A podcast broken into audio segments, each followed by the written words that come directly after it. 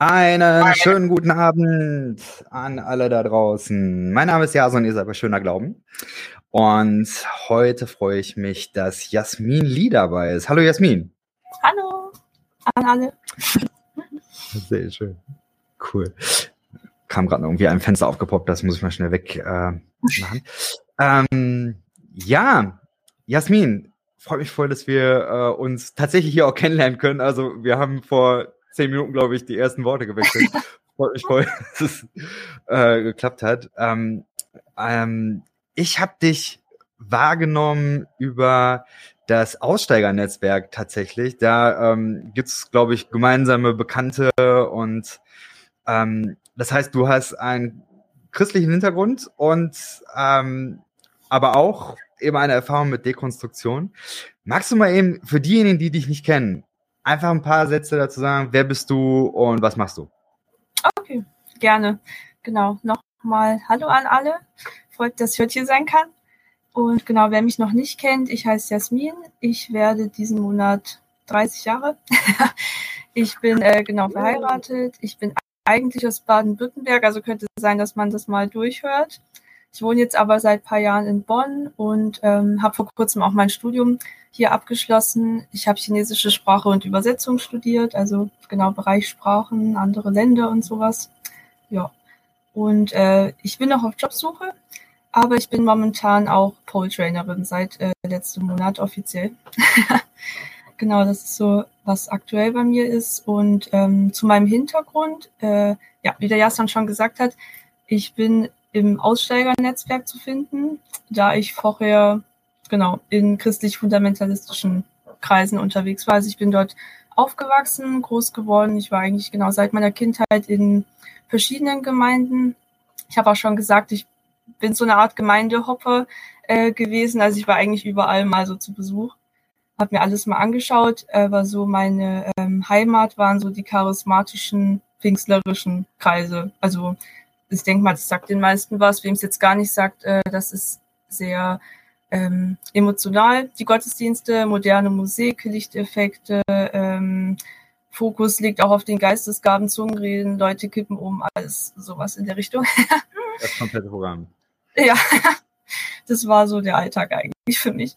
Und ich bin auch so ziemlich die christliche Laufbahn ähm, ja, durchgelaufen. Also wie gesagt, von Kindheit auf in Gemeinden und alles. Und äh, nach meinem Abitur war mir dann auch klar, ich möchte irgendwas ähm, für Gott machen, äh, ja, mein Leben in den Dienst von Gott stellen. Und dann äh, bin ich auf Jugend mit einer Mission gestoßen, auch YWAM. Ich denke, das wird auch den meisten was sagen. Das ist eine internationale, überkonfessionelle Organisation. Mhm. Und äh, genau, die sind eigentlich weltweit vertreten und die bieten quasi so Jüngerschaftsschulen an. Da kann man also eine Ausbildung machen zum Missionar, zur Missionarin kann man so sagen. Man hat halt äh, drei Monate Bibelschule und drei Monate Auslandsaufenthalt und das habe ich dann gemacht nach meinem Abitur.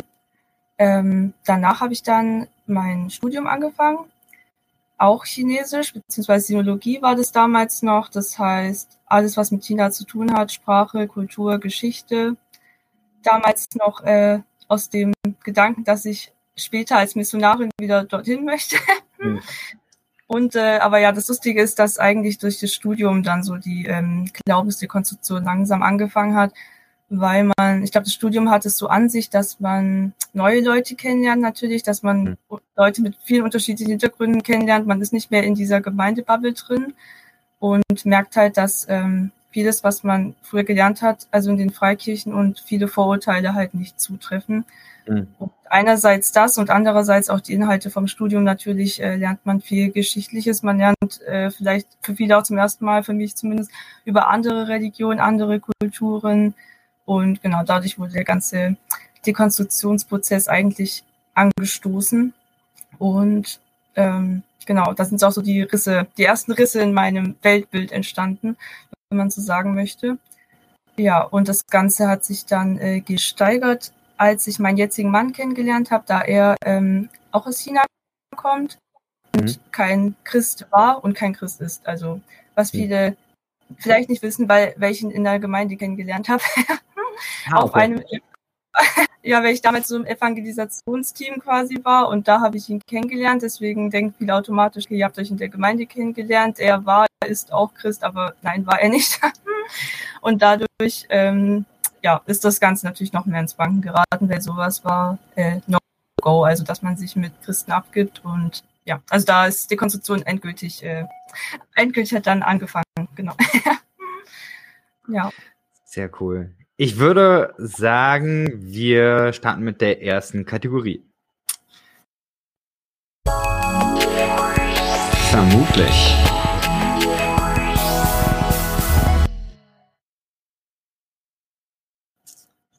So, das Internet hat ja ein paar Vermutungen angestellt. Und hier im Podcast ist es so, äh, also ich schaue die äh, Vermutung oder ich, ich lasse das Internet vor allen Dingen ähm, dann immer mal nachfragen, was das Vermutung. Ich würde da jetzt mal äh, einige von nennen. Du kannst einfach sagen, ja, zu oder ähm, eben dann auch noch dazu sagen. Ähm, die erste Vermutung, äh, okay, das ist ein bisschen simpel, weil das ist, was ich auch ist äh, war nämlich, dass du auch Kontakt zum Aussteigernetzwerk hast. Ah, dass ich Kontakt zum Aussteigernetzwerk habe, ja. habe ich. genau. Also schon auch, äh, habe ich die Frage richtig verstanden? Ja. Okay. Ja, genau, genau. Okay. ja, ähm, genau. Doch, doch. Also auch schon relativ früh. Als, ich glaube, seit es gegründet wurde, bin ich eigentlich dabei. Mhm. Genau. Ähm, ich glaube, du hattest vor ein, zwei Tagen auch eine Story bei Instagram, ähm, wo es irgendwie stammtischmäßig was gibt. Ähm, mhm. ist, ist da, Gibt es da in Köln auch mittlerweile eine Gruppe? Genau, ähm, es gibt ja den äh, Discord-Server, also vom, vom Freikirchen-Ausstieg-Netzwerk. Mhm. Da sind dann quasi alle deutschsprachigen äh, Aussteigerinnen drin. Und äh, wir haben auch eine WhatsApp-Gruppe, die ist dann speziell für den Raum Köln-Bonn. Und da sind jetzt, haben jetzt auch schon einige Treffen stattgefunden tatsächlich. Genau, das letzte war gestern, witzigerweise. Und äh, genau, es werden immer wieder Treffen organisiert. Das ist auch ganz unverbindlich. Es sind jedes Mal neue Leute dabei. Und äh, genau, wer da noch nicht drin ist und auch hier aus Bonn kommt, ähm, kann gerne auf Discord mal nachfragen. Hm, sehr gut. Zweite, ähm, du bist Fan von The Adrian Reason. Ja, okay. auch richtig. ja, äh, cool. Ja, das, äh, stolz. Genau, ich sag mal, wir sind gegenseitig Fans, wenn ich das so sagen darf. ja. Genau, weil ich äh, den Artfan, das ist so ein cooler Mensch. Ähm, also ich hatte das, ich habe ihn schon persönlich kennenlernen dürfen, weil er zufällig mal in Bonn war. Wer ihn nicht kennt, ähm, er macht auf Instagram quasi atheistischen Content und humanistischen Content. Und er war mal bei ähm, Leroy, diesem äh, Funkformat auf YouTube Christ, äh, Christ trifft Atheist war ja mal dabei, da kennen ihn vielleicht einige. Genau, ich habe ihn mal in Bonn getroffen und ansonsten äh, pushen, supporten wir uns gegenseitig auf Instagram und äh, ja, ich freue mich sehr darüber, ihn zu kennen. Er ist einfach ein toller Mensch. Die Vermutung kam übrigens von einem gewissen The Adrian Reason. ach, ach was. genau. Dann, ich habe noch eine äh, Vermutung und zwar war äh, die Vermutung, dass ähm, dieses Buch Ungeküsst und doch kein Frosch dir früher Orientierung gegeben hat und es mhm. jetzt einfach nur noch wehtut. Das ist übrigens dieses Buch. Da reden wir heute auch drüber. Genau. Ja, doch, also äh, das erste auf jeden Fall, dass es mir früher Orientierung gegeben hat, ja, definitiv. Ähm, das Buch wurde in unserer Gemeinde also ich sag mal nicht nur in unserer Gemeinde, ich glaube in Freikirchenkreisen, circa die frühen 2000er Jahre war das eigentlich die zweite Bibel. Ach krass, okay, so. Okay. Spannend. Ja, also wir hatten damals eine Gemeindebibliothek und ähm, ich weiß es bis heute, also ich bin eine Leseratte und ich habe damals eigentlich alle Bücher ausgeliehen, die es dort gab. Und äh, irgendwann gab es dann quasi so ein Extra-Podest äh, und da war dann das Buch drauf, also ungeküsst und doch kein Frosch, so dass es jetzt der neueste Shit. So der Bestseller, den müssen alle lesen. Ja. Den müssen alle lesen, ja. Und klar, damals äh, ja, hat man sich daran orientiert, also auf jeden Fall. Ja. Spannend. Und heute, was ähm, das wehtut, ähm, ich habe es ich hab's schon lange nicht mehr gelesen, manchmal so ein paar Ausstieg, also so ein paar Ausschnitte mhm. noch äh, im Netzwerk oder so, dass die darum gehen. Ähm, ja, einiges, glaube ich, tut schon weh, wenn man denkt, okay, damals hast du das geglaubt und ähm, aber das meiste macht einfach nur wütend, glaube ich. Hm. Hm, okay. Ja. ja. Ähm, wir kommen da auf jeden Fall gleich nochmal drauf auf das Buch. Ähm, ich würde aber zu Anfang ähm, noch eine andere Frage stellen wollen. Und zwar, ähm, ich habe jetzt ja diese Serie, wo es um Zerrissenheit geht. Und würde dich deswegen fragen, inwiefern du in Bezug auf Glaube und Kirche eine Zerrissenheit erlebst. Oder vielleicht erlebt hast. Ja, ähm, genau, doch das, äh, was ich am Anfang ganz kurz angeschnitten hatte, also einerseits im Studium so, das Weltbild bekommt die ersten Risse. Äh, da hat es auf jeden Fall angefangen. Dann eben das, ähm, dass mein Mann kein Christ war, ist. Dann hat es natürlich äh, noch mehr gebröckelt. Und ähm, genau, also das beides zusammen hat eben dazu geführt, dass ich so hinterfragt habe, was ich früher geglaubt habe. Und ähm, vor allem habe ich eben gemerkt, dass die Realität, also dass ein Widerspruch besteht zwischen dem, was man gelernt hat und was die Realität ist. Hm. Genau, dass da ähm, ja ein Widerspruch äh, entsteht und dass man dann zerrissen ist, eben weil man das einerseits noch glaubt und auch glauben möchte, ähm, aber andererseits konnte ich das dann auch teilweise nicht mehr, weil eben die Realität ganz anders aussah. Und es gab auch viele Sachen, ähm, wo ich auch einfach nicht mehr dahinter stehen konnte und wollte. Also viele Werte, genau damals noch ähm, aus dem evangelikalen Bereich, ja, wo ich da eben gemerkt habe, das zerreißt mich auch innerlich, weil ich kann da nicht mehr dahinter stehen. Hm. Hast du äh, bestimmte Punkte, wo das so besonders deutlich wurde? Also so gerade dieses Realität ist anders als das, was hier in Gemeinde erklärt wird oder in deinem mhm. Glauben sich zeigen sollte? Ja, ähm, genau. Also ein Punkt zum Beispiel, was man damals halt, äh, dass man dieses Weltbild hatte. Es gibt einerseits die Erretteten äh, Christen und andererseits die Weltmenschen, quasi die Ungläubigen. Und dann wurde einem vermittelt, ähm, die Weltmenschen sind alle unglücklich in ihrem Leben, mhm. äh, die haben alle ein Loch in ihrem Leben und es fehlt Jesus, es fehlt Gott, genau, die müssen alle errettet werden. Ähm, und ich habe dann eben, genau, dass ich, äh, dadurch, dass ich im Studium viele verschiedene Menschen kennengelernt habe und viele, die äh, mit Christentum gar nichts am Hut hatten, äh, genau, die entweder vielleicht eine andere Religion hatten oder komplett äh, ohne Religion waren, dass die eben auf mich einen sehr gesunden und glücklichen Eindruck gemacht haben. Also dass das einfach gar nicht stimmt. Dieses, ähm, die sind alle verdorben und irgendwie genau denen fehlt was. Und wo ich denke, ähm, eben wo ich damals gemerkt habe, also anscheinend äh, fehlt denen nichts. mhm. Und das stimmt einfach nicht. Genau. Mhm. Also das wäre so ja. ein, ein Beispiel, ja. Ja, kann ich, kann ich gut hören. Also kenne ich recht ähnlich dieses, ähm, ja, diese äh, Wahrnehmung oder, oder dieses Weltbild, ja, das, also kann ich gut nachvollziehen.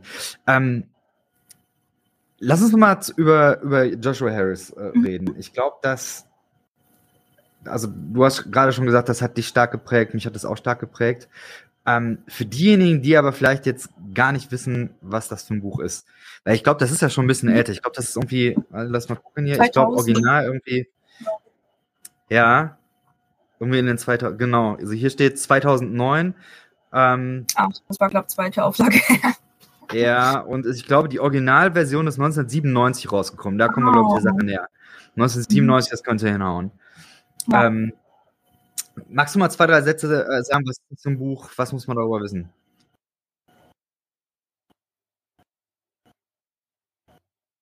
Deutsche ist ja ungeküsst und doch kein Frosch. Und danach, warum sich warten lohnt. Radikale Einstellung zum Thema Nummer eins. und äh, mhm. genau, das sagt ja eigentlich schon. Also warum sich warten lohnt. Es geht im Grunde darum, ähm, also dass der Autor davon ausgeht, Gott hat einen Plan für jeden Menschen. Ähm, und der Plan beinhaltet, äh, Gott hat den perfekten Partner für dich. Und ähm, mhm. du musst aber ein paar Regeln befolgen, dass du auch dahin kommst, also in diesen Plan.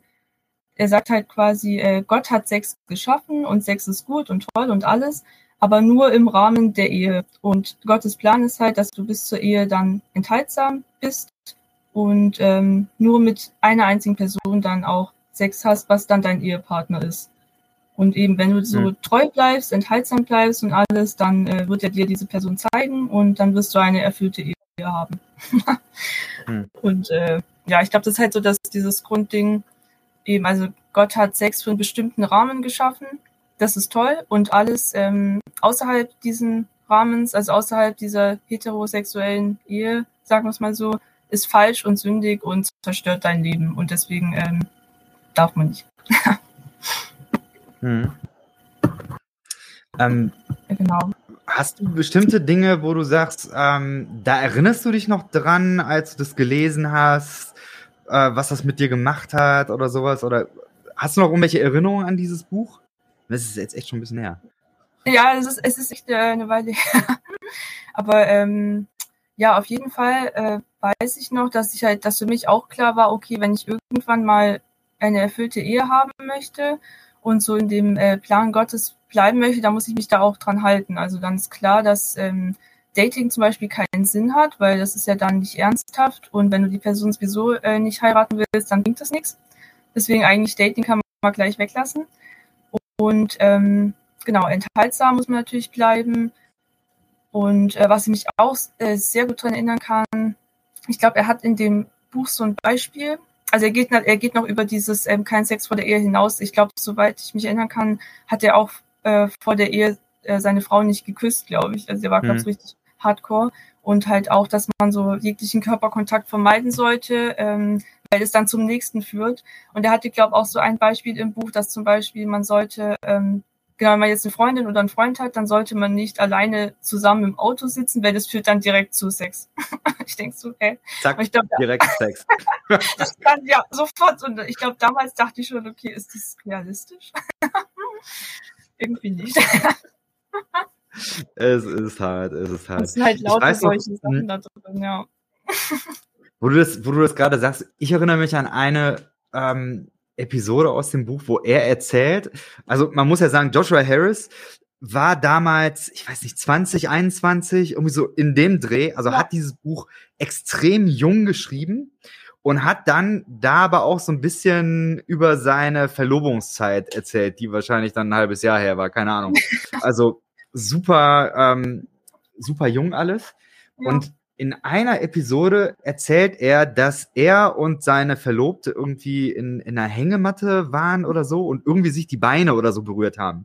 Und er direkt dachte, okay, äh, Lust, ganz gefährlich, alles ganz gefährlich. Zack, ist rausgegangen, ohne was zu sagen und irgendwie auf einen Spaziergang gegangen, um zu beten. Oh Mann. really, really ex extrem. Das ist spannend. Ich habe ähm, eine Rezension oder ähm, Rezension stimmt nicht ganz. Eine Einordnung würde ich sagen. Ähm, ah. Weil, äh, Spoiler Alert, ähm, Joshua Harris ist auch ein bisschen älter geworden. Er hat heute andere Ansichten. Äh, Dinge haben, Dinge sind passiert. Naja, und ähm, jetzt ist natürlich äh, klar, dass, dass der ähm, neu einsortiert werden muss, weil er heute eben anders ist. Ähm, aber da, diese Einordnung, die ich da gelesen habe, äh, sagt dann sinngemäß, ja, der ist damals schon ähm, vom, vom äh, also der ist noch mal extremer gewesen als die meisten, die man sonst so ähm, hätte lesen oh. können. So, weil er eben auch sagt, ne, du kannst einfach äh, diese ganze Dating-Geschichte, das, das geht gar nicht. Ja. Ähm, aber man kann, glaube ich, trotzdem sagen, dass er extrem repräsentativ für die Purity Culture in der ähm, in den 90ern, Total. 20er Jahren war. Ja. Nee, absolut. Genau, aber er ist nicht der Einzige. Es gab auch andere Bücher, klar. Hm. Aber ich glaube eben dadurch, dass er ähm, auch so jung war, war das halt so ein Vorzeigemodell, so wie du auch gesagt hast, so als äh, repräsentativ. Und das spricht dann die jungen Leute halt an. Weil es ist hm. dann jemand, zu dem du halt aufschaust. Also hm. so habe ich das auch. Ich glaube, deswegen hat er da auch so viel Erfolg gehabt.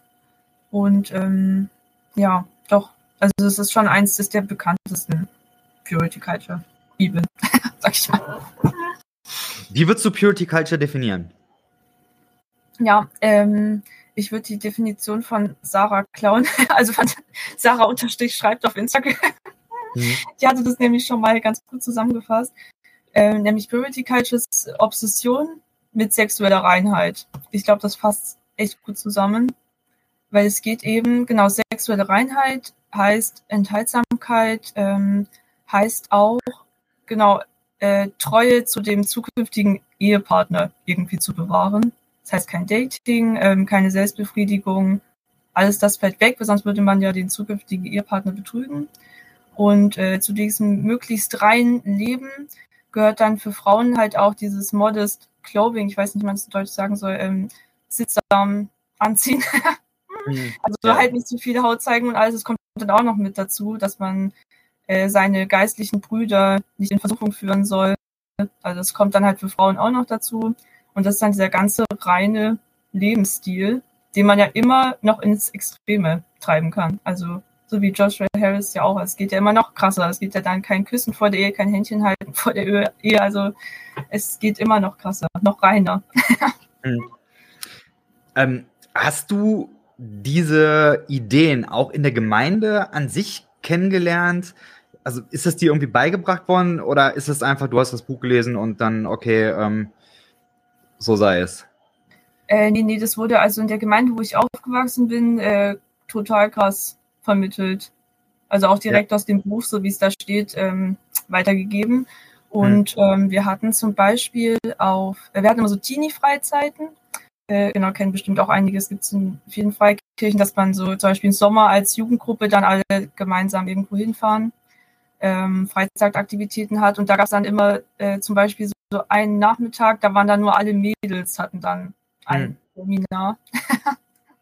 was dann eben genau darum ging, also äh, warum man vor, äh, genau warum man vor der Ehe keinen Sex haben sollte, warum Dating keinen Sinn macht, äh, wie sollst du dich anziehen. Ja, das war halt extra für die Mädels dann äh, extra Seminar. Und das hatte ich auch in anderen Gemeinden noch, das hatte ich auch ähm, auf der Bibelschule von Jugend einer Mission gab es auch ein extra, weiß nicht mehr, ob es ein ganzer Tag war, aber wahrscheinlich schon, wo es dann mhm. nur darum ging. Und meistens ist es dann wirklich so Jungs und Mädels getrennt. Ich weiß nicht, was die Jungs da machen. Manche anscheinend äh, Fußball spielen. ich glaube, die haben dann irgendwie gar nichts damit zu tun. Und die Mädels haben dann extra dieses äh, Purity Talk. Also ich muss sagen, ich kann mich leider gar nicht mehr so richtig dran erinnern, was da bei den Jungen passiert. Ich hatte aber auch immer den Eindruck, ähm, auch gerade wenn ich mit meiner Schwester das mal durchdiskutiert äh, habe, die ähm, auch die, diese ganze Geschichte da ähm, mitbekommen hat, ähm, und auch in der Gemeinde entsprechend, also so mit, mit, mit solchen Frauen erklären nochmal, wie, wie man sich anziehen muss und, und den ganzen Kram. Und das, was ich rausgehört habe, war, dass es bei, bei ähm, Frauen tatsächlich manchmal echt extremer war, als ich das so empfunden habe. Aber ähm, mhm. weiß ich nicht. Hast, ja. Kannst du das irgendwie ein bisschen konkret machen? Also ähm, was für Regeln oder was hat man euch dabei gebracht, ähm, wie es laufen soll? Ja, also zum Beispiel auf der ähm, auf einer Teenie-Freizeit, wo ich mich erinnern kann, wo es eben dieses Seminar ging, äh, gab, ging es, glaube ich, äh, tatsächlich damit mit diesem Kleidungsthema los, das halt mhm. dann erklärt wurde. Also die Modeindustrie ist vom Teufel, kurz gesagt. Mhm. Es geht darum, dass man immer weniger Haut zeigt, deswegen wurde der Minirock erfunden, deswegen wurden Leggings erfunden, dass man keine Hosen mehr braucht und es geht halt alles in diese Richtung. Mhm. Deswegen müssen wir uns von der Welt abgrenzen und ähm, genau eben das biblische Ideal leben. Und deswegen sollte man sich halt anständig anziehen.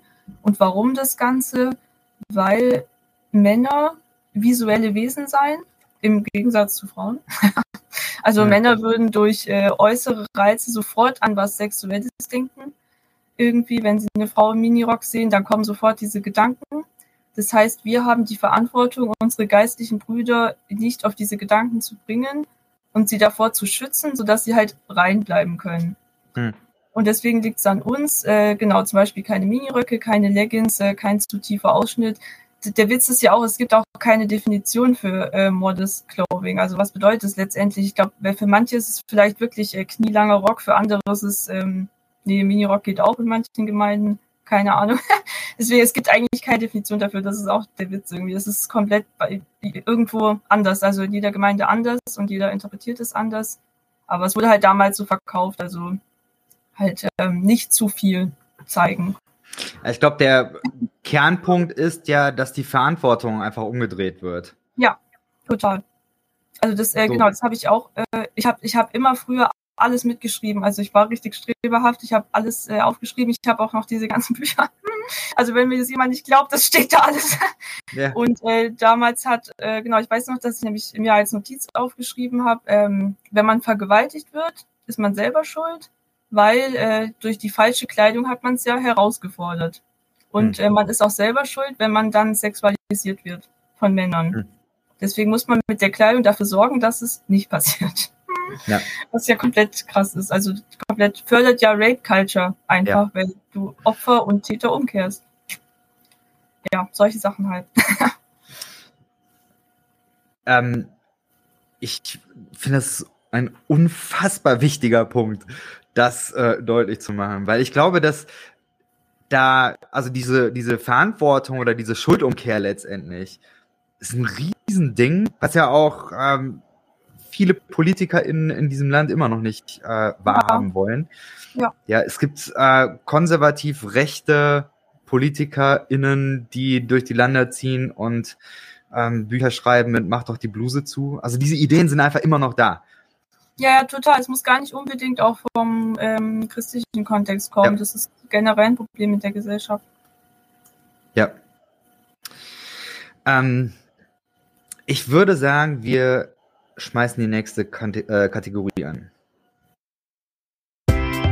Irgendwo gelesen.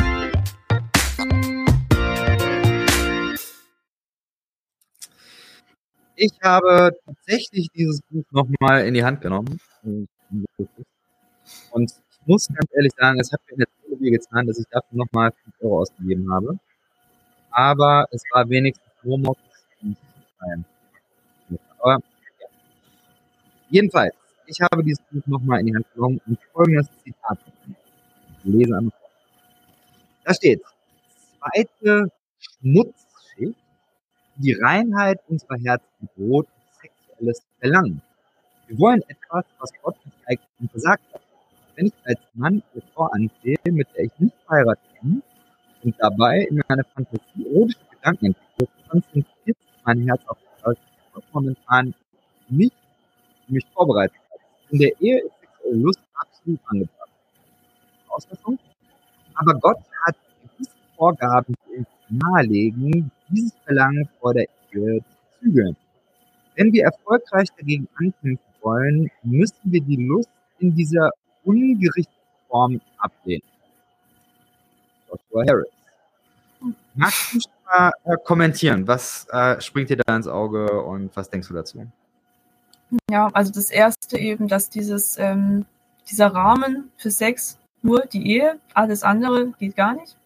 Und das zweite, was, ähm, was mich da anspringt, ist dieses Ankämpfen. Man muss gegen die Lust ankämpfen, was ja bedeutet, ähm, man kämpft gegen sich selber an. Also das finde ich auch das Traurige an der Purity Culture, weil jeder Mensch hat halt ähm, sexuelle Bedürfnisse, was zum Menschsein dazugehört, was ganz normal ist, auch wenn man nicht verheiratet ist. Und dann eben dieses ähm, dagegen ankämpfen bedeutet ja, man, man kämpft gegen sich selber auch. Hm. Und das finde ich halt sehr traurig, weil ähm, ja dadurch, dass man so den eigenen Körper bekämpft, glaube ich, verliert man auch irgendwann die Beziehung zu seinem Körper. Also ich glaube, man kapselt sich irgendwann komplett ab. Einerseits liegt der Körper und die körperlichen Bedürfnisse, andererseits äh, quasi der Geist und dieses ich muss rein sein, ich muss da drüber stehen. Und das finde ich ganz schlimm.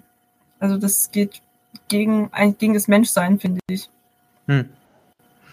Ähm, hast du selber noch Erinnerungen daran, wie dieses Ankämpfen bei dir ausgesehen hat?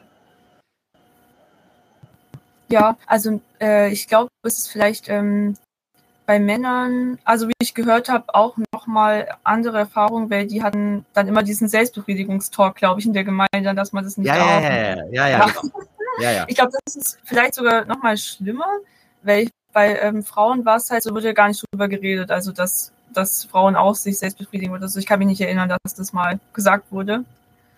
Ich denke aber, dass es für viele bestimmt halt auch dann zum Problem geworden ist. Das war jetzt bei mir nicht so krass. Ich glaube, bei mir ist eben dieses andere Extrem, dass ich mich dann komplett abgekapselt habe, eben von mhm. meinem Körper. Und ähm, ja, auch so, gar nicht auf solche Gedanken gekommen bin. Also für mich war halt damals klar, das ist alles für die Ehe. Und äh, genau, davor ist es nicht erlaubt und deswegen, wenn dann solche Gedanken kommen, habe ich das halt sofort, dann sofort gebetet und ähm, ja, verzeih mir, Herr, es tut mir leid und äh, ja, ich lasse es. mhm. Heißt genau, also genau, komplett vom Körper abgekapselt und äh, sofort um Vergebung bitten und so weiter. Und ähm, das hat natürlich also bei mir auch dazu geführt, dass ich eben diese ähm, ganz normale sexuelle Entwicklung, die man als junger Mensch eigentlich hat. Ich würde sagen, ich hatte das eigentlich nicht. Hm. Ja, also dass man so langsam anfängt, irgendwie äh, den eigenen Körper kennenzulernen und ähm, ja, das andere Geschlecht kennenzulernen, so Dating und alles. Ich würde sagen, ich hatte das kaum. Also diese Entwicklung fehlt bei mir irgendwie komplett. Und äh, wenn das mal irgendwie dazu kam, dass ich jetzt verliebt gewesen wäre oder so, dann kam sofort diese Schuldgefühle, eben die einem eingeredet worden sind, sodass das äh, ja auch nicht möglich war eigentlich. Kann ich ähm, bestätigen, also äh, die Erfahrung habe ich sehr ähnlich gemacht. Also gerade auch dieses äh, Selbstbefriedigungsding, dass im Grunde alles, was mit Lust zu tun hatte, direkt mit Schuldgefühlen gekoppelt ja. ist. Ja. Und ich glaube, das ist ja auch letztendlich eine biologisch-chemische Angelegenheit. Also das Gehirn funktioniert ja eben so, dass es eigentlich nur lernen kann. Man kann nicht nicht lernen. Und immer dann, wenn Lust und Schuldgefühle ähm, ganz eng aneinander kommen, dann lernt das Gehirn das. Und ich mhm. glaube, dass das tatsächlich eine Sache ist, die hoch problematisch ist. Weil das, was äh, er hier schreibt, ähm, dieses, ähm, dass äh, Sexualität ja was Wunderbares ist, weil es von Gott kommt, aber gleichzeitig ist es etwas, was äh, halt dann bekämpft werden muss, was, also das ist ja hoch, ich sag das dir nochmal, also es ist ja hoch widersprüchlich. Das ist eine Schmutz, genau. also da wird mit Schmutz äh, gesprochen, sexuelles Verlangen ist schmutzig, irgendwo ist, be ist bedrohlich, da wird von Bedrohung gesprochen. Ähm, und dann gleichzeitig äh, soll es aber was Wunderbares sein. Das ist das, was mhm. ich da ausgelassen habe. Ähm, so, das, also wenn man gegen Lust ankämpft, ich weiß nicht, also das, das funktioniert ja im Gehirn. Das Gehirn kriegt das ja nicht auseinander. Nee, genau. Das ist auch das, das, ähm, das Schlimme, finde ich, dass äh, dagegen, dass die psychische, äh, dass die menschliche Psyche nicht so funktioniert, dass du dein ganzes Leben lernst, Sex ist schlecht, Sex ist sündig, schmutzig, äh, furchtbar. Dann aber, sobald du ähm, einen Ehevertrag unterzeichnest und einen Ring am Finger hast, dann ist es plötzlich wundervoll und göttlich und heilig und toll. Und so geht, so funktioniert ja die menschliche Psyche nicht. Deswegen, so wie du gesagt hast, dein Gehirn bekommt ja erstmal diesen, diese Connection von ähm, Sex und schmutzig gar nicht auseinander. Hm. Und das ist ja auch genau das, warum äh, so viele, auch wenn sie dann verheiratet sind, ich glaube vor allem Frauen eben diese Schuldgefühle trotzdem noch da sind. Hm. Und man fragt sich, warum? Ja, weil du so konditioniert wurdest und du kannst dann nicht einfach von jetzt auf nachher sagen, okay, jetzt bin ich verheiratet, jetzt ist es erlaubt und jetzt ist es toll und jetzt habe ich plötzlich eine erfüllte Sexualität, so funktioniert das dann eben nicht. Und das ist das Traurige, dass diese Schuldgefühle dann bleiben. Hm. Ja, auf jeden Fall.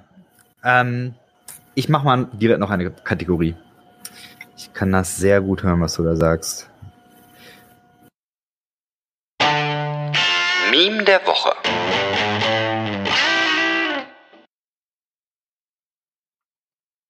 In die gleiche Kerbe fällt nämlich oder schlägt nämlich das Meme der Woche. Auch hier hat das Internet wieder abgestimmt. Ähm, weißt du schon, welches es ist? Nee, äh, noch nicht. Spannung steigt. Und es ist tatsächlich der, der ah, Asmus. Okay. steckt. Ähm, zu sehen für diejenigen, die das als äh, Podcast nachhören, ist, ich weiß gar nicht, was das oben sein soll. Es sieht aus wie irgendwie so eine Art Mandalorian, aber ich glaube, das ist so die Manga-Welt. Da bin ich nicht so ganz äh, mit drin, aber äh, irgendein futuristisch ausgerüstetes irgendetwas Menschenkind fliegt im Sinne eines Wrestling-Fighters auf ein, ich würde es jetzt mal weiblich lesendes Menschenkind äh, was da durch die Gegend krabbelt. So, also versucht das irgendwie so platt zu machen. So, und oben drüber steht religiöse Fundis und ihre Purity Culture. Und unten steht Personen, die einfach ihre Bedürfnisse erforschen möchten. Auch hier, du darfst gerne mal anfangen und kommentieren, was du dazu denkst. Mhm. Also das erinnert mich auch ähm, auch an meine eigene Entwicklung oder halt genau die Entwicklung, die man normalerweise als junger Mensch halt hat. So, äh, man kommt in die Pubertät und ähm, Neugier steigt und man, genau, man lernt den eigenen Körper kennen, man äh, freundet sich mit dem anderen Geschlecht an. Vielleicht schaut man auch Pornos oder so. Also es kommt halt so langsam diese gesunde sexuelle Entwicklung. Und dann kommt Purity Culture und grätscht halt komplett rein. Also, und sagt halt, nee, das, was du jetzt hier empfindest und äh, möchtest und ist alles falsch und darf man nicht. Das heißt, es gibt, es gibt nicht die, also ja, es wird einem eigentlich die Chance genommen, sich normal und gesund zu entwickeln. Ich finde, dieses Meme hat auch, also hat ja eine sehr starke Gewaltkomponente. Würdest du das auch heute so sehen, dass diese Purity Culture, dass es eine Form von Gewalt ist? Absolut. Also ich würde äh, auch so sagen, ähm, Purity Culture ist sexueller Missbrauch. Wow, steile These. Kann ich äh, gut nachvollziehen. Magst du es mal begründen? Absolut. Also ähm, eben weil es äh, so krass in die Privatsphäre auch von Menschen reingeht. Also weil es ja eigentlich äh, niemandem was angeht, ob du dich jetzt heute selbst befriedigt hast oder in wen du verliebt bist oder was du für Gedanken hattest oder so. Es hat ja den Jugendleiter oder den Pastor nichts anzugehen. Und das ist, ich finde es heftig, dass eben dann, ähm, dass du denen dann detailliert äh, zum Beispiel deine äh, Sünden oder so beschreiben sollst. Das sind dann erwachsene Männer teilweise und äh, da sitzen dann Teenie-Mädchen und erzählen halt von ihren schmutzigen Gedanken. Und ich finde das komplett krass, weil sowas darf nicht sein. Das hm. ist, äh, ist für mich ähm, Missbrauch und dann auch eben, ähm, dass der, dass man auch die Menschen kontrolliert. Also auch in dem, wie sie sich anziehen sollen, ähm, wie sie sich auch verhalten sollen. Genau, man kontrolliert also den Menschen und seine Sexualität und das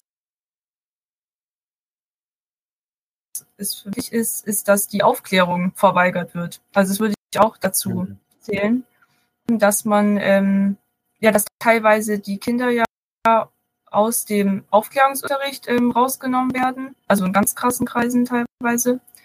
Oder dass halt, ähm, genau, dass die Eltern nicht möchten, dass äh, die Kinder in der Schule über Geschlechtsteile oder über Sex lernen, weil die sind ja noch nicht so weit und das dürfen die alles noch nicht, sollen davor beschützt werden und dadurch wird einem äh, die Aufklärung verweigert im schlimmsten Fall. Mhm.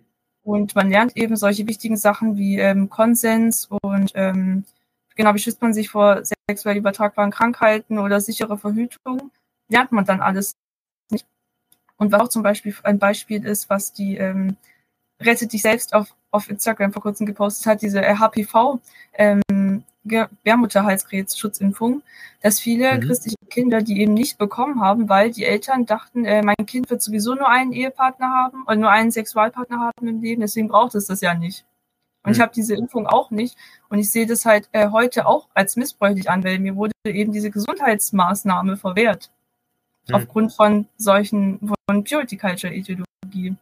Also Soweit ich, ich, weiß, ist die dann ab einem gewissen Alter nicht mehr äh, von der Krankenkasse bezahlt oder nee, sowas? Genau, die ist nur bis äh, 17 äh, von der Krankenkasse bezahlt. Hm. Und danach kostet irgendwie 500 Euro oder so. Also. Hm. Ja. Sehr, sehr wichtiger Punkt.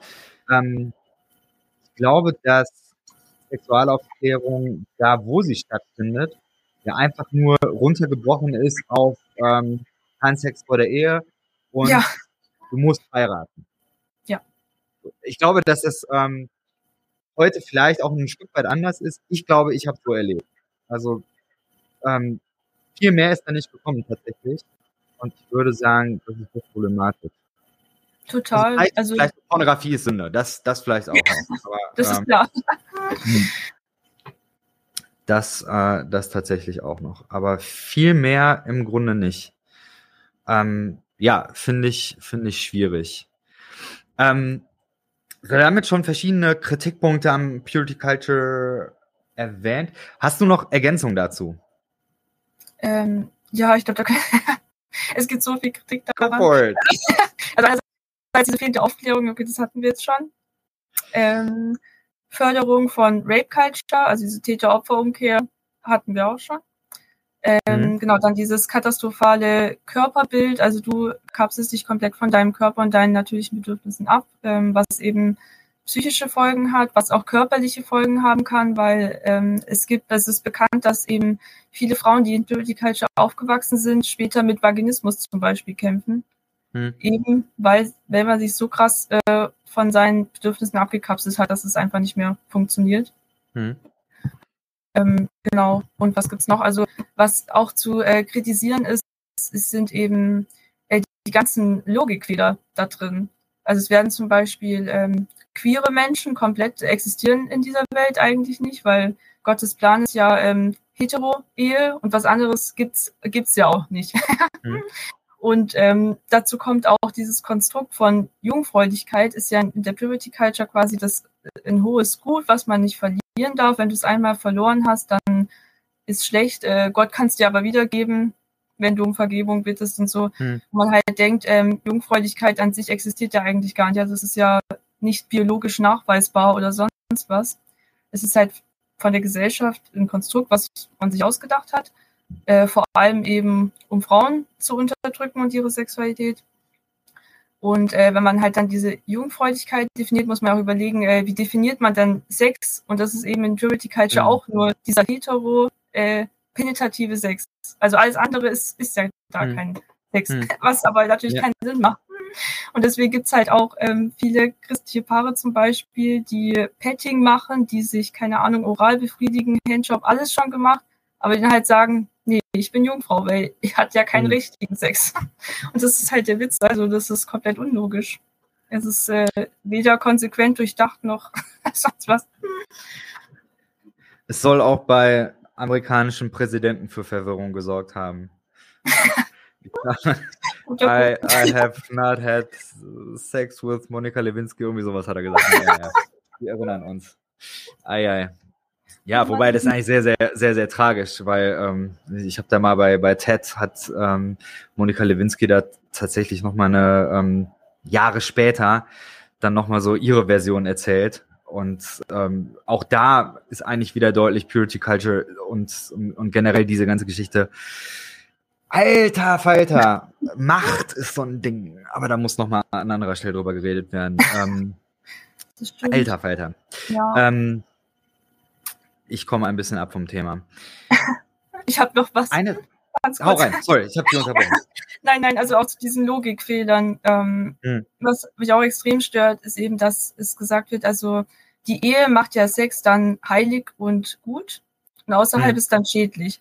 Und das ist ja auch das Krasse, dass man sagt, ähm, die, die Ehe per se macht irgendwas gut, was ja nicht stimmt, also was nicht sein kann. Wenn es so wäre, dann wäre ja zum Beispiel eine Vergewaltigung in der Ehe gut, weil es ist ja Sex in der Ehe. Aber ähm, zwei erwachsene Menschen, die einvernehmlich Sex haben und nicht verheiratet sind, ist es dann wiederum schädlich. Und denkst du so, hm. das macht keinen Sinn. Hm. Ähm, du hast diese ganze Geschichte dann dekonstruiert. Meine Frage wäre, was für neue Haltungen hast du eigentlich entwickelt? Mhm. Ähm, ja, also was ich ähm, neu gelernt habe, also was ich früher zum Beispiel dachte, dass, dass wir auf der einen Seite Purity Culture haben, hm. also kein Sex vor der Ehe, nur ein Partner und so weiter. Und auf der Gegenseite wäre dann ähm, Hook-up Culture, also quasi hm. jeder mit jedem und äh, unverantwortlicher Sex und keine Ahnung. Und was ich eben jetzt gelernt habe und was ich jetzt, was meine Haltung jetzt wäre, ist, dass das Gegenteil von Purity Culture ist eigentlich Sex Positivity. Hm. Was bedeutet, ähm, genau, Sex wird als was Natürliches gesehen, was eben zum Menschen gehört. Erstmal neutral. Und ähm, es wird ganz wichtig betont eben die Aufklärung, dass junge Menschen aufgeklärt werden, was Konsens ist, wie man sich schützt, ähm, was die eigen, dass man nach den eigenen Werten handelt. Das heißt, ähm, hm niemand hat hier reinzureden auch, weder jetzt der Jugendpastor noch irgendwelche Klassenkameraden, die jetzt sagen, man muss irgendwie jetzt Sex gehabt haben, bevor man hm. 17 ist oder so. Das quasi Jugendliche lernen, eben ihre eigenen Werte da zu entwickeln, ihre eigene Einstellung und eben danach leben. Und dass man halt vor allem das als was Natürliches sieht und nicht als was Schmutziges, aber auch nicht als was Heiliges. Und ja, also ich würde sagen, dieses ähm, Sex Positivity ist mir jetzt ganz wichtig und ich finde, das ist eigentlich das, was Jugendliche ähm, lernen sollten oder was ich als Jugendliche gebraucht hätte, anstatt mhm. Purity Culture. Ähm, kannst du das noch ein bisschen ausführen? Was würde für dich zu Sex Positivity gehören? Also Konsens, der Begriff ist allgegenwärtig, aber ich glaube, ähm, dass der häufig auch verkürzt dargestellt wird. Also es ist ja nicht einfach nur zwei Menschen sagen, ja, lass uns, lass uns äh, Sex haben, sondern es gehört mehr dazu. Magst du da noch ein bisschen was zu sagen? Hm, ja, also genau, Konsens eben, genau, beide sind, ähm, ich sag mal, volljährig, eben, dass es kein äh, Missbrauch oder sonst was ist. Beide sind äh, damit einverstanden und auch zu jedem Zeitpunkt. Also wenn zwischendurch äh, trotzdem jemand das nicht mehr möchte, dann ist es auch kein Konsens mehr. Also da muss hm. man, glaube ich, auch doch auch so weit gehen. Genau. Das ist eben ganz äh, grundlegend. Und ähm, dass man eben sagt, das ist ähm, das, was den Sex dann gesund macht. Also eben diese Einvernehmlichkeit und ähm, beide wissen, was sie tun. Und das ist safer Sex und all diese Dinge. Hm. Ich äh, mache einmal Werbung für ein Buch, was äh, ich sonst nie mal. Ich kriege da kein Geld für, aber ich finde es einfach, äh, man muss es mal gelesen haben. Kann man sehen? Der Ursprung der Liebe. Ich weiß nicht, ob äh, es ist von Liv äh, Strömquist. Ist eine Graphic Novel. Ähm, Liv Str äh, Strömquist ist ähm, ja ist Feministin, ist ähm, eine. Sie hat eine sehr sehr feine Art, Dinge aus der Popkultur rauszunehmen. Also was sie in dem Buch macht, ist, dass sie so Fälle wie Britney Spears oder Whitney Houston aufgreift und da ähm, ja einfach mal mit mit feministischen Ideen drauf guckt. Und eine Sache, die ich da besonders spannend fand, war, ähm, dass sie vom Eigentumsrecht äh, redet. Also dass das, das sexuelle Eigentumsrecht, dass das eine Sache ist, was Sexualität durch die Geschichte sehr, sehr stark ähm, geprägt hat.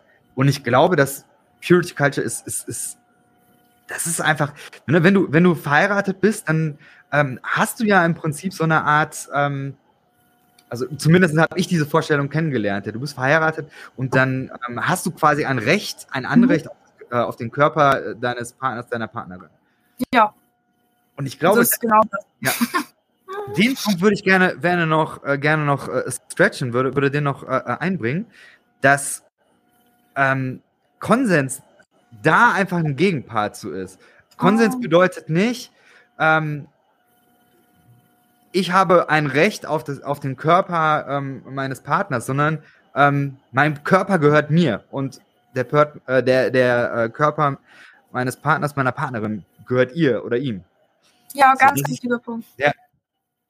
Weiß hast du da noch Gedanken zu? Ähm, ja, ich finde den Punkt total wichtig.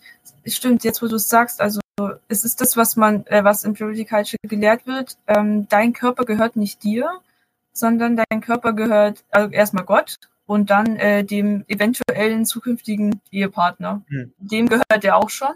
Und hm. wenn du dann verheiratet bist, dann natürlich äh, gehört er auch dem Ehepartner. Das heißt ja auch, äh, man dürfte Sex auch nicht verweigern. Also wenn, es wurde auch ja. damals bei uns so gesagt, eben Männer haben halt ein stärkeres Bedürfnis und muss man dann halt auch ähm, akzeptieren, muss man dann nachkommen, weil das ist ja auch dann die Pflicht als, ähm, als Ehepartner. Und wie du gesagt hast, der hat dann dieses Besitzrecht an dir. Hm. Und das ist, das ist total krass. Ähm, und das, äh, genau, das ist auch was, was ich auf jeden Fall dekonstruiert habe, ähm, dass mein Körper erstmal mir gehört. Das musste ich auch erstmal realisieren. Dass, äh, ja. ja, dass der nicht irgendjemand gehört. Ja. Ähm, lass uns mal über Pole Dance reden. äh, ich glaube, wer, wer dir auf Instagram folgt, dann wird man das schnell feststellen, dass du da eine große Leidenschaft für hast. Ähm, magst du ein bisschen zu erzählen, ähm, wie bist du dazu gekommen und was für eine Rolle hat das für dich gespielt? Oder spielt das für dich? Sehr gerne. Ähm, wie bin ich dazu gekommen? Tatsächlich zufällig. Also ich, äh, genau, ich habe in Bonn studiert. Hier gibt's ähm, einen Hochschulsport und da gibt's ja ganz verschiedene Angebote. Und ich habe eigentlich ähm, alles so mal durchprobiert, also verschiedene Tanzrichtungen, alles Mögliche. Und ähm, irgendwann hat mich dann mal äh, eine sehr gute Freundin eingeladen. Also sie hat es da, glaube ich, schon ein Semester gemacht und hat gemeint, ja, komm mal mit, ähm, das ist total cool. das macht Spaß, ich glaube, das ist was für dich. Und ich hatte damals wirklich null Vorstellung, was das ist. Also ich wusste nur, okay, es gibt eine Stange, es gibt irgendwie Stripclubs, aber ich wusste nicht, wenn das jetzt ein Sport ist, was macht man da? Also keine mhm. Ahnung. Ich dachte so, ich gehe da hin und dann kletter ich irgendwie die Stange hoch. Ich, gar keinen Plan. Und ähm, genau deswegen, ich bin da einfach mitgekommen, weil es einfach eine sehr gute Freundin ist und ich wusste, irgendwie, die kennt mich und wahrscheinlich ist, ist es echt so, wie sie sagt. Und ich war echt dann vom ersten Kurs an begeistert, genau, bin dabei geblieben. Und das ist jetzt halt so mein Ding. geworden. Genau. Genau, wie gesagt, ich bin jetzt auch Pole Trainerin ähm, mhm. seit kurzem. Ich würde das auch gerne in Zukunft genau professionell machen. Also ich liebe diesen Sport. ähm, du hast gerade schon gesagt, also man, man kennt es vielleicht aus, äh, aus Stripclubs. Mhm. Ähm, das ist aber eine Sportart. Also gibt es da Wettkämpfe oder, oder kannst du mal ein bisschen sagen, was macht das als Sportart aus? Äh, genau, ja, es gibt äh, verschiedene Richtungen im Pole Dance. Also ähm, es gibt das, was glaube ich die meisten eher kennen, ist das mit High Heels und wie du gesagt hast, was man so mit Stripclubs verbindet. Also eher mhm. so diese erotischen Bewegungen und eben wie gesagt, man äh, trägt High Heels und so. Und äh, es gibt auch auf der anderen Seite noch eher Pole Art Fitness, was mehr auf dem ähm, luftakrobatischen Aspekt ähm, ja, stattfindet. Also es geht viel um ähm, Kraft und ähm, verschiedene Figuren, die man dann erlernt. Äh, das, was ich mache, ist wieder ein bisschen was anderes, weil das die Geschwindigkeit und äh, tänzerisch. Also da kann man auch genau, es gibt verschiedenen ähm, äh, was, was zu sagen wäre, ich, ich finde es ganz schlimm, ähm, wenn die Leute das einteilen in äh, gute Dance, also Sport, und schlechtes Pole Dance, äh, mhm. so dieses sexy-mäßige. Also das finde ich ganz schlimm, dieses Schwarz-Weiß-Ding. Es erinnert mich auch wieder total an Purity Culture, weil so ist es nicht. Also jedes, jede Pole-Richtung ist anspruchsvoll, extrem anspruchsvoll auf ihre Art und Weise und jede ist auch ästhetisch. Und es gibt auch nichts Schlechtes dabei, wenn man erotisch tanzen möchte. Also deswegen, ich finde es wichtig, dazu sagen, ähm, jede Richtung ist auch valid. Also, und alles ist Sport und extrem anstrengend. Das glaube ich. Mich erinnert das äh, manchmal so ein bisschen an Calisthenics.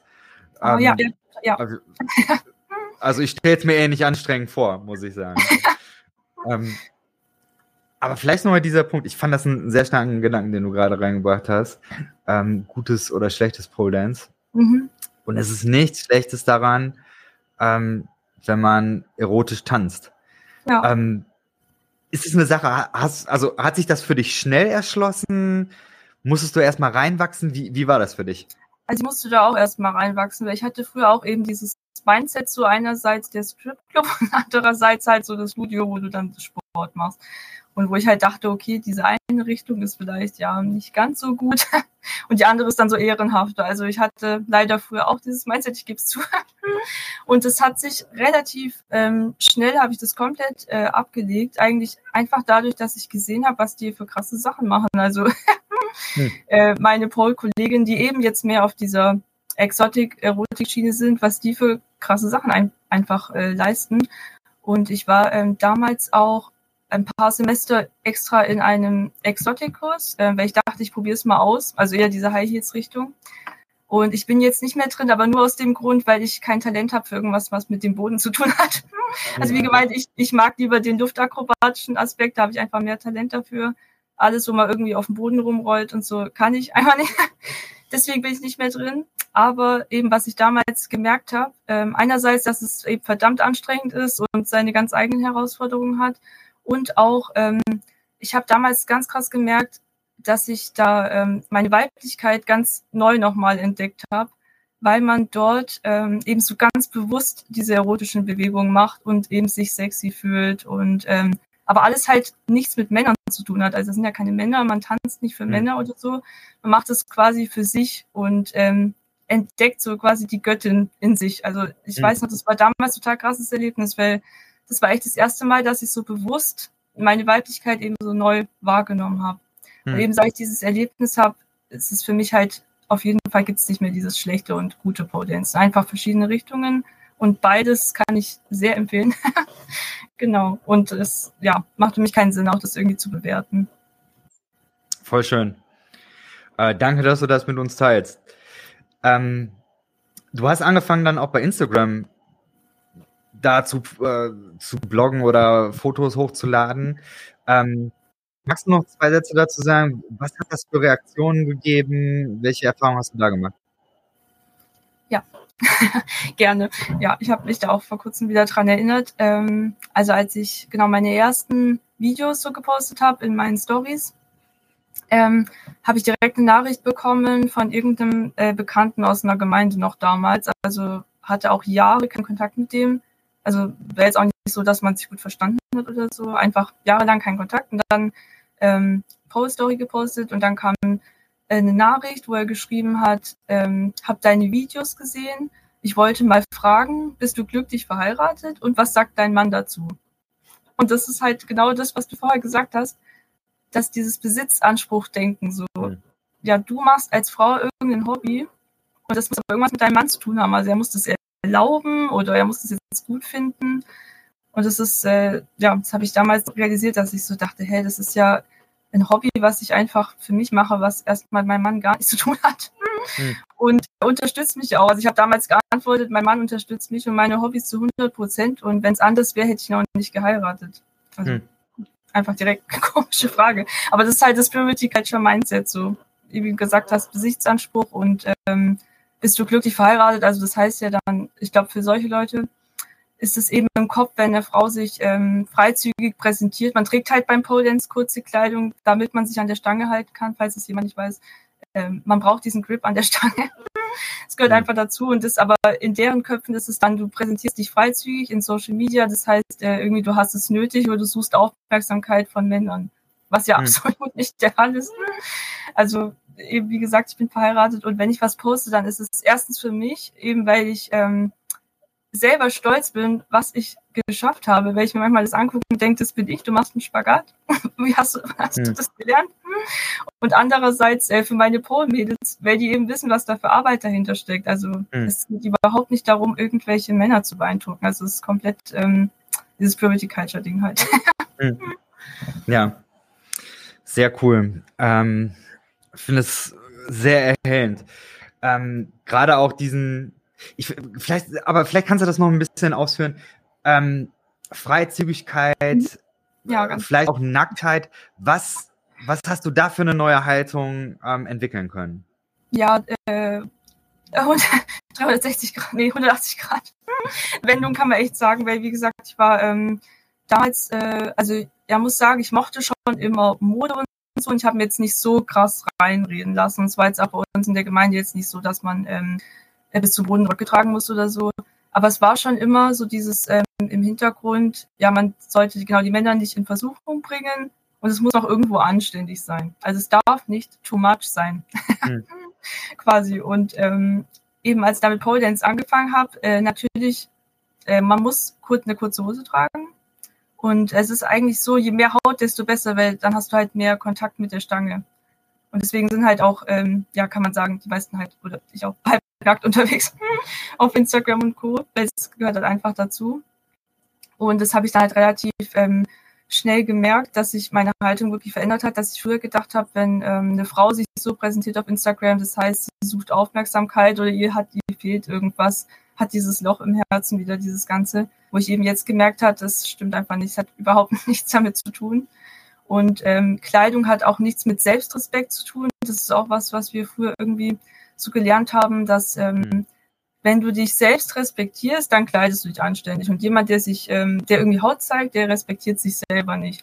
Wo ich auch heute gelernt habe, das ist kompletter Bullshit. Also die zwei Sachen haben nichts miteinander zu tun. Ich, ich wie gesagt, ich zeige mich jetzt äh, halbnackt auf Instagram, aber ich habe mich selber und meinen Körper noch nie so respektiert wie jetzt mhm. in meinem Leben. Also deswegen und ähm, ja, das ist halt auch ähm, das Krasse ich glaube echt, wenn man Pole Dance macht, dann äh, kommt man eben zu dieser Realisation, weil zu diesem Sport eben dieses wenig bekleidet sein dazugehört.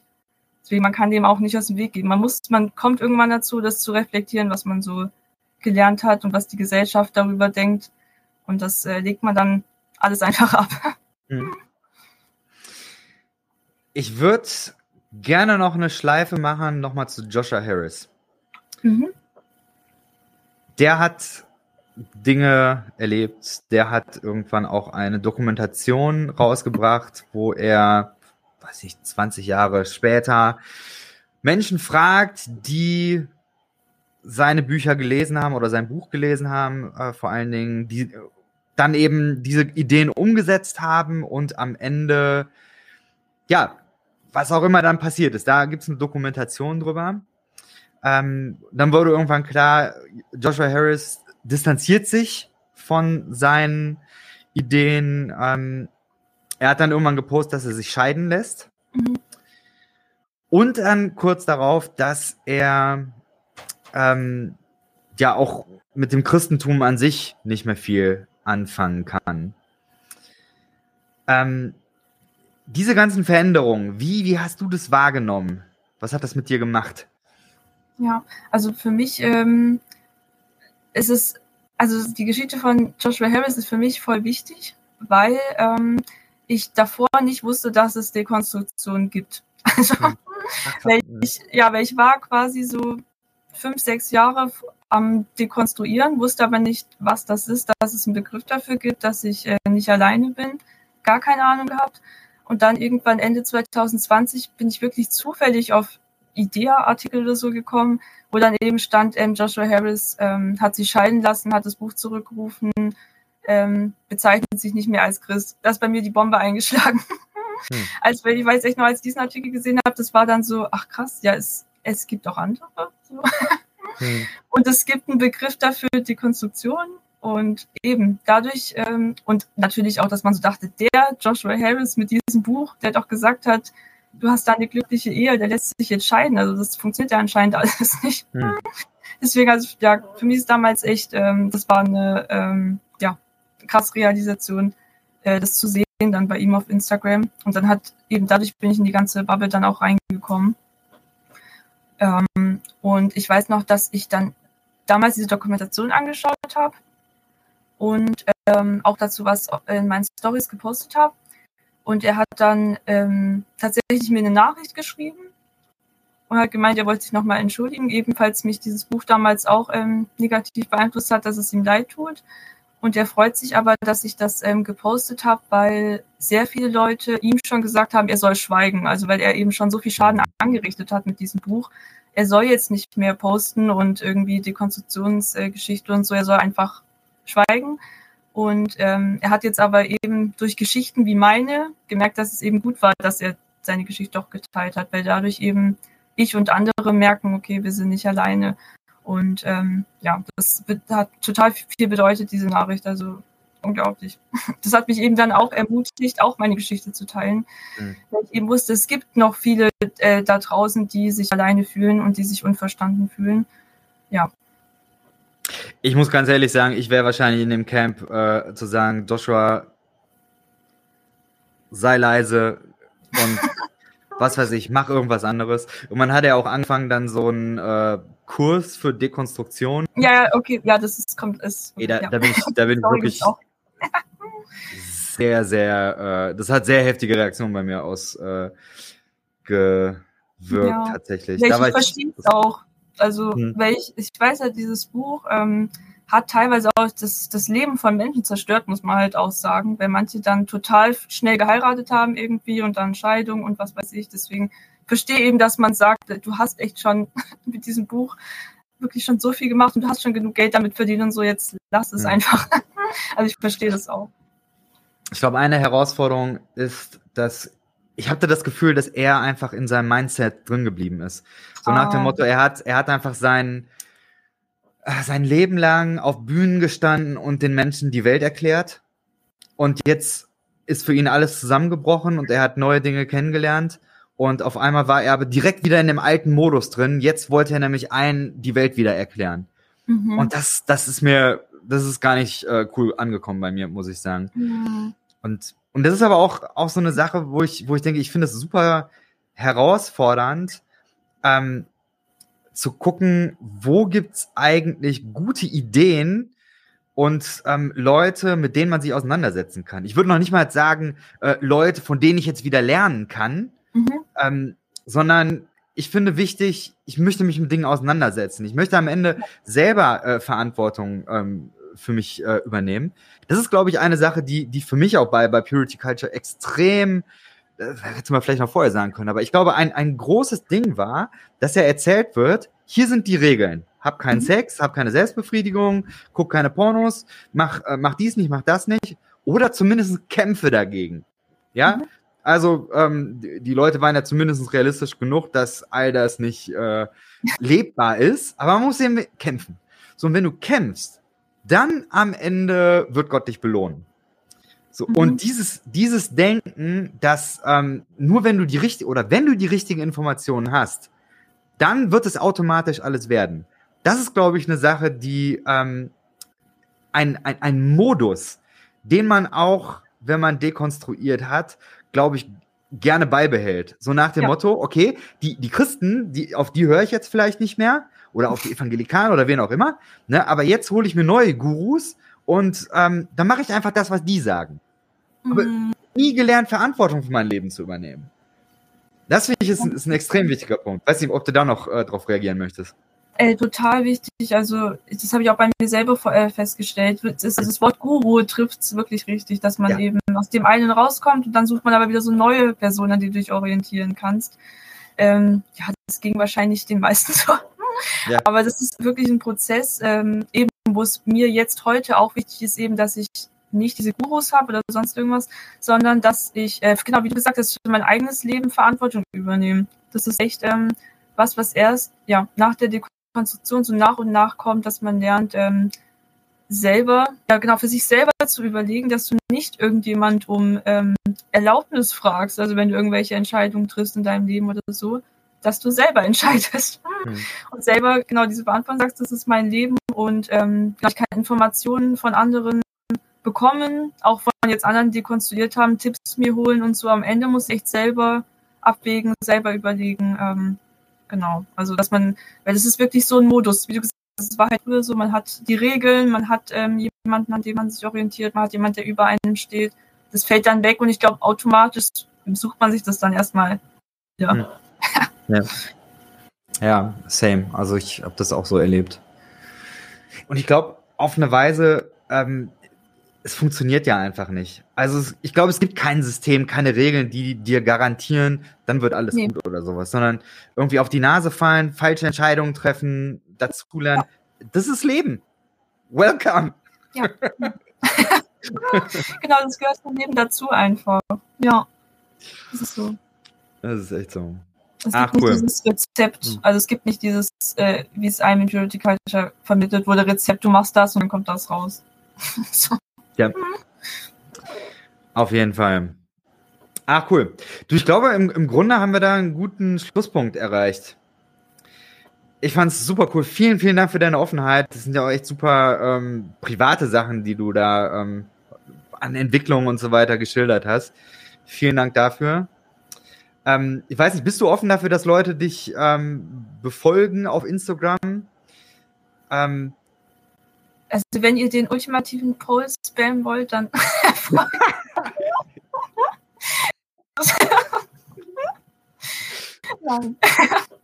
Genau, ich verlinke das auf jeden Fall mal. Genau, sehr cool. Oh Alles klar. Hey, stark. Vielen, vielen Dank für deine Zeit und genau, demnächst mehr. Danke für die Einladung. Dankeschön. Cool.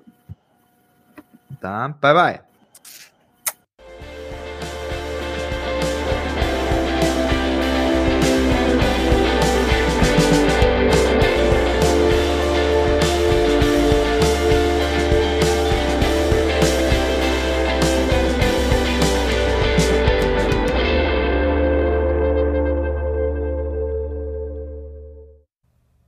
Dieser Podcast ist Teil des Ruach Jetzt Netzwerks.